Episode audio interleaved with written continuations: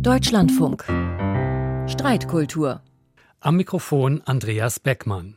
Viele Auto- und Energiekonzerne auf der ganzen Welt hat es schon erwischt. Hierzulande auch Bundestag und Bundesregierung. Sie wurden von Klimaaktivisten vor den Kadi gezerrt, mit dem Vorwurf, nicht genug zu tun für den Klimaschutz. Klimaklagen sind zwar ein relativ neues Phänomen, aber ein sich rasant ausbreitendes. 2000 Klimaklagen weltweit zählt eine Studie der London School of Economics vor Ort gegen nationale Regierungen wie eben hierzulande oder auch vor dem Europäischen Gerichtshof für Menschenrechte und sogar dem UN-Menschenrechtsausschuss oder natürlich vor Zivilgerichten, dann richten sie sich meist gegen Unternehmen. Die Verfassungsrichterinnen und Richter nehmen den Klimawandel ernst, weil der CO2-Ausstoß zur Erwärmung der Erde beiträgt und nicht mehr rückgängig zu machen ist. Das öffentliche Interesse im Vorfeld und während der Verhandlung war groß, der Gerichtssaal bis auf den letzten Platz gefüllt. Die Geschäftsführer der deutschen Umwelthilfe hatten den Automobilkonzern Mercedes-Benz verklagt. Das Ziel? Den Verkauf von Verbrennermotoren reduzieren und ab Oktober 2030 sogar ganz einstellen. Aber es ist nach Auffassung der Kammer grundsätzlich Aufgabe des Gesetzgebers, für einen rechtlichen Rahmen zu sorgen, der dafür sorgt, dass das Klima sich nicht weiter erhitzt. Die Zivilgerichte dürfen diese Entscheidung nicht vorwegnehmen. Das Bundesverfassungsgericht bestätigt zwar seine Linie, dass Menschen klagen können, wenn zu befürchten ist, dass der Staat zu wenig für den Klimaschutz tut.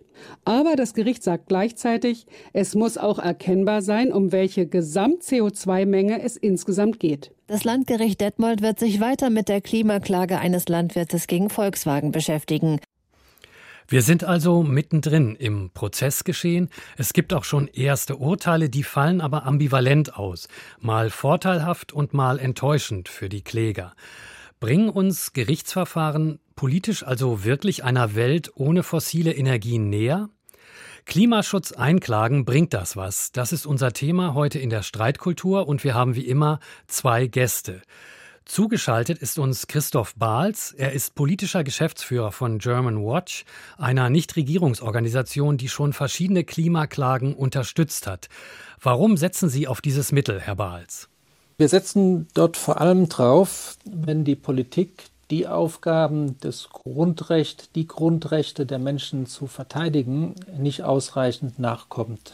So haben wir Beschwerde mit vorgebracht gehabt. Eine der Beschwerden war, die zu dem wirklich Meilenstein in der deutschen Rechtsgeschichte, dem, dem Bundesverfassungsgerichtsurteil letzten Jahres zum Klimabereich geführt hat, was dann auch dazu geführt hat, dass in Deutschland das Klimaschutzgesetz und die Ziele des Klimaschutzgesetzes deutlich verschärft worden sind, wo also durchaus äh, sehr relevant der Klimaschutz vorangebracht wurde. Und wir unterstützen auf der anderen Seite einen Peruaner, der gegen RWE klagt, damit RWE das 1,5 Prozent, das 0,7 Prozent, Entschuldigung, der globalen Emissionen verursacht hat, auch dementsprechend zu dem Schutz der Menschen mit derselben Anteil, die ganz besonders von einem Gletscherabbruch in den Anden in Peru betroffen sein könnten, ähm, diese mit unterstützt. Denn äh, nach dem Völkerrecht sind zwei Rechtssätze sehr relevant dafür, dass wer andere schädigt, der muss diese Schädigung einstellen und für dies, das, was er an Schädigung verursacht hat, muss er gerade stehen ähm, und entweder den Schutz vor dieser Schädigung versuchen mitzuorganisieren oder die Kompensation, wenn die Schäden dann tatsächlich eingetreten sind. Und ähm, diese sehr grundlegenden Prinzipien, Schutz der Grundrechte oder Schutz des Völkerrechts, das versuchen wir dann mit auch durch Gerichte durchzusetzen, wenn die Politik wo wir Jahrzehnte versucht haben, das auf politischem Weg durchzusetzen, zu langsam ist, um das durchzubringen. Bei mir im Studio ist Rebecca Harms. Sie verfügt über umweltpolitische Erfahrungen wie kaum eine zweite in diesem Land, und zwar auf den verschiedensten Ebenen. Sie hat vor mehr als 40 Jahren die Besetzung des Bauplatzes für damals ein geplantes Endlager für atomaren Müll in Gorleben mitorganisiert und sie war bis vor drei Jahren für Bündnis 90 Die Grünen Mitglied im Europäischen Parlament. Warum sind Sie jetzt gerade bei diesem Mittel, also Klimaklagen, skeptisch, wenn es um den Klimaschutz geht, Frau Harms? Also selbstverständlich gibt es äh, dieses Recht seine Anliegen vor die verschiedenen Gerichte zu tragen. Ich habe selber in der Auseinandersetzung um die Atomkraft diesen Weg auch immer wieder befürwortet in Deutschland und bin ihn selber mitgegangen. Ich habe nur die ganz grundsätzliche Frage, ob uns diese Klagen in jedem Fall weiterbringen, ob diese Konfrontationen zu suchen der richtige Weg ist. Christoph Balz weiß das. Ich habe an vielen internationalen Klimaverhandlungen auf der Ebene der Vereinten Nationen in den letzten Jahrzehnten für das Europaparlament teilgenommen. Ich weiß, welche äh, Versäumnisse die internationale Gemeinschaft über die Jahrzehnte angehäuft hat. Ich sehe, dass es jetzt äh, immer wieder darum geht, auch wenn zum Beispiel die Europäische Kommission schon die ehrgeizigsten Ziele überhaupt gesetzt hat, die wir uns noch vor einigen Jahren gar nicht vorstellen konnten, dass es jetzt darum geht, immer wieder diese Ziele insgesamt äh, und dann auch in verschiedenen Nationen und Sektoren hochzuschrauben. Und mein Gefühl ist, dass wir die Versäumnisse von Jahrzehnten eben nicht wettmachen können, nur in dieser, in diesem Wettbewerb um die Anhebung der Ziele, um durch Unterstützung von Gerichten, sondern ich glaube, dass viel mehr äh, national und international eine Verständigung über das weitere Vorgehen notwendig ist. Nun hat ja das Bundesverfassungsgericht sogar einer Klimaklage stattgegeben. Wir haben das eben gehört, auch in der Collage. Und viele Beobachter haben gesagt, das ist epochemachend, dieses Urteil. Zeigt das denn nicht, dass dieser Weg eben nicht nur möglich ist, sondern auch erfolgsversprechend? Das äh, Bundesverfassungsgericht hat dem Klimaschutz eine neue Bedeutung gegeben. Das ist ein wirklicher Durchbruch nochmal gewesen. Aber das bedeutet ja nicht, äh, dass dann im Zweifelsfall äh, die Politik nicht doch vor denselben alten Abwägungen steht. Also die Frage der Umsetzung der Ziele, die Frage, welche Wege beschritten werden, damit zum Beispiel verschiedene Industriesektoren ihren Weg einschlagen und durchhalten. Die Frage der Abwägung, die ist ja damit nicht erledigt. Also die Politik ist erstmal gezwungen, das 1,5 äh, Grad Ziel oder äh, das Ziel in die Nähe des 1,5 Grad Ziels zu kommen, also das Pariser Ziel konsequent mit in die Abwägungen reinzunehmen. Aber Politik, und da kann auch das Verfassungsgericht ja nichts dran ändern, Politik steht vor Abwägungen. Nun hat der Bundestag in Reaktion auf dieses Urteil die Gesetzgebung in Richtung Klimaschutz verschärft. Herr Bahls, sind damit dann jetzt eigentlich alle juristisch erreichbaren Ziele für Sie auch erreicht? Lassen Sie mich noch mal kurz darauf reagieren, was Frau Harms gerade gesagt hat. Ich glaube nicht, dass man einfach sagen kann, die Politik muss das jetzt weiter abwägen, sondern die Grundlagen, auf der die Politik das weiter abwägen kann, haben sich durch das Verfassungsgerichtsurteil verschoben. Das heißt, hier wurde das 1,5 Grad Limit ähm, von Paris in die Ebene des Verfassungsrechts eingezogen jetzt dadurch. Und es wurden klare Linien gelegt dafür, wie die Politik, dass sie gerade nicht abwägen darf, den Klimaschutz immer weiter nach hinten zu schieben und damit die Freiheitsrechte der nächsten Generation zu zerstören. Diese Möglichkeit ist der Politik dadurch nicht mehr gegeben und ansonsten kann man sowohl gerichtlich als wie auch politisch jede Regierung, die das nicht macht, jetzt dementsprechend unter Druck setzen. Also diese Abwägungsgrundlagen haben sich erheblich verschoben dabei und es ist nicht einfach jetzt nach wie vor eine Abwägungssache, sondern auf einer ganz anderen Grundlage. Also Frau Harms wägt ähm, ihr Haupt hier im Studio, woraus ich schließe, dass sie anderer Meinung ist. Naja, wenn ich mir die akute Situation in Deutschland äh, anschaue, dann spielt ja für die Sicherung der Energieversorgung in diesem Winter und perspektivisch im nächsten Jahr die Verknappung äh, von der Lieferung von fossilen Energien eine maximale Rolle. Und leider entdecken wir ja in diesem Winter, also nicht ich entdecke das, aber die Gesellschaft insgesamt, äh, dass unsere bisherigen Vorbereitungen eine Energiewirtschaft auf in erster Linie Erneuerbaren und Effizienz aufzubauen, dass unsere Vorkehrungen dazu bisher nicht besonders weit gediehen sind. Und in der Abwägung greift äh, die Politik eben weiter auf den Einsatz auch von fossilen Energien zurück. Zusätzlich laufen drei Atomkraftwerke wahrscheinlich länger als ursprünglich geplant.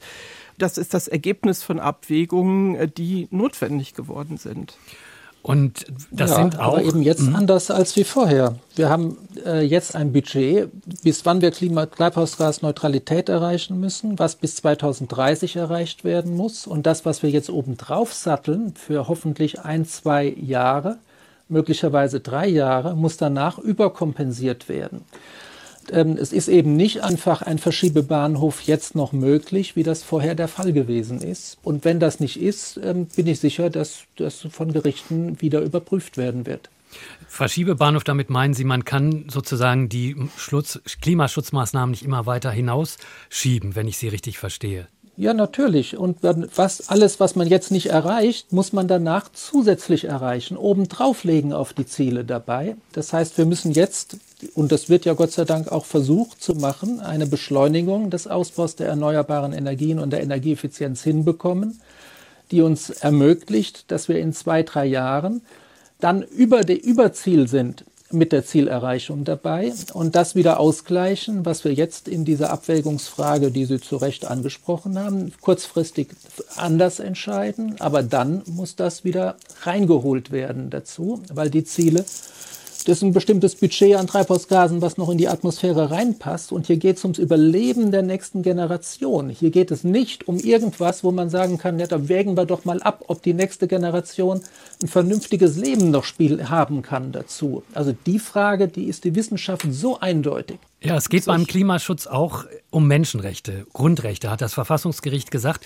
Und Grundrechte sind am Ende ja nur dann was wert, wenn man sie eben auch einklagen kann. Also ist es dann, Frau Harms, nicht geradezu eine moralische Verpflichtung, dagegen zu klagen oder dafür zu klagen, wenn die nicht eingehalten werden? Also wie gesagt, ähm, ich bin nicht äh, unbedingt eine Gegnerin dieser Klagen.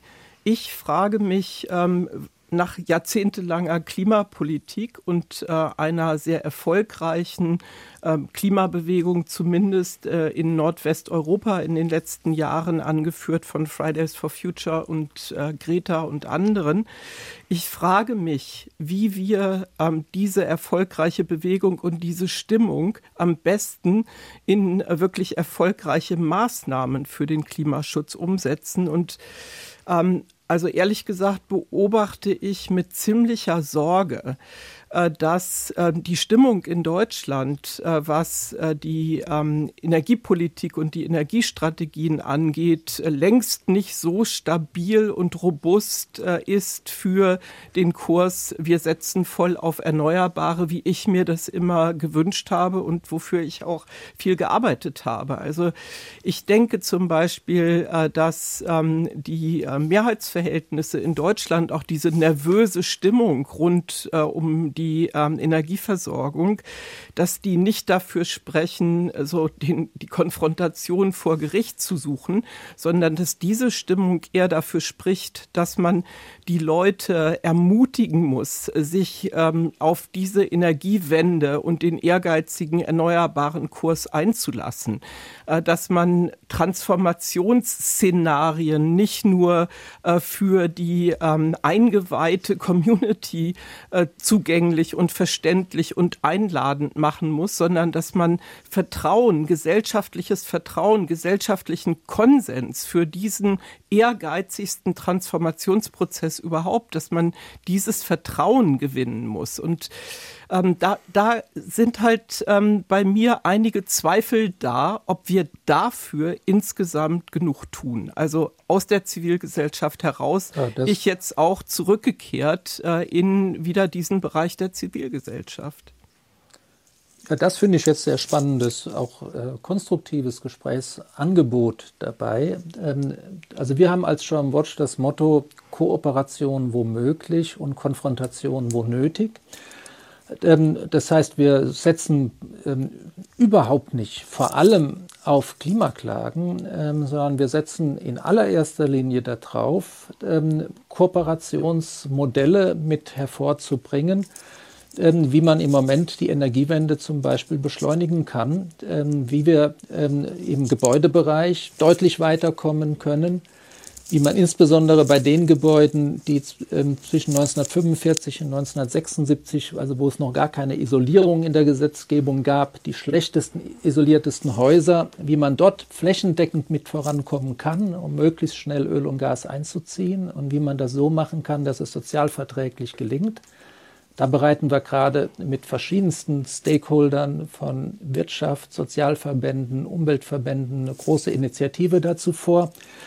Ähm, und so versuchen wir das auch für andere äh, Themenfelder zu machen. Ähm, äh, natürlich brauchen wir eine Kooperation aller konstruktiven Kräfte, um möglichst schnell aus Öl und Gas und Kohle auszusteigen und ähm, müssen dafür Akzeptanz schaffen. Ähm, äh, dass wir gleichzeitig meines Erachtens Klagen brauchen, dort, wo Akteure gegen diesen von ungefähr 70 Prozent der Bevölkerung im Moment geteilten Konsens möglichst schnell raus aus Öl und Gas und möglichst schnell rein in Erneuerbare und Energieeffizienz.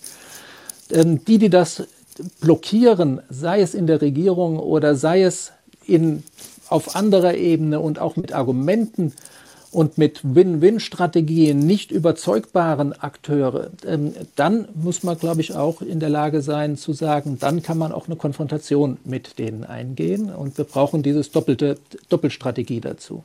Lassen Sie mich den Punkt äh, Konfrontation oder Kooperation noch mal an einem anderen Beispiel vielleicht ähm, vertiefen. Wenn wir jetzt mal auf Zivilklagen gehen. Also es gibt ja verschiedene Organisationen, nicht nur German Watch, die da ähm, aktiv sind, die Gruppen auch unterstützen. Und wenn jetzt ein Gericht äh, oder eine solche Klage Erfolg hat vor einem Gericht, meinetwegen gegenüber einer Automobilfirma. Und da wird gesagt, das Aus für Verbrennermotoren wird festgelegt auf einen Tag X. Und die beklagte Firma sagt dann, den können wir technisch oder wie auch immer, wir können den nicht halten. Soll diese Firma dann schließen müssen? Wollen Sie das, Herr Bahls? Ähm, also ich würde gerne über die Fälle, wo ich selber dazu mit äh, das verantworte, darüber reden dazu. Ähm, die anderen Fälle, die müsste man sich sehr im, im Detail anschauen dabei. Ähm, und äh, das oder, wäre oder, in ja, dem Fall der Fall gegen RWE, wenn man das mhm. ähm, äh, mitmacht. Das, ähm, äh, bei RWE wollen wir, dass die tatsächlich die Kompensationszahlung nach dem Verursacherprinzip die notwendig sind, ähm, als einer der, der 100 Unternehmen, der 100 Unternehmen mit den größten Emissionen in der Welt, ähm, dass die tatsächlich ähm, ihren Prozentsatz, den sie mit beigetragen haben, auch zur Lösung des Problems mit beitragen. Dass man das nicht auf die besonders betroffenen Menschen in der Welt jetzt ablädt, und dass man das auch nicht einfach den Bürgern von uns jetzt auf die, aufs Budget draufschlägt. Ähm, das finde ich ähm, äh, gerecht. Das sind 100 Unternehmen in der Welt, die für 70 Prozent der globalen Emissionen verantwortlich sind ähm, und dass diese Unternehmen ihren Beitrag auch tatsächlich jetzt dabei mit leisten. Ähm, das, äh, ähm, da stehe ich wirklich voll mit dahinter.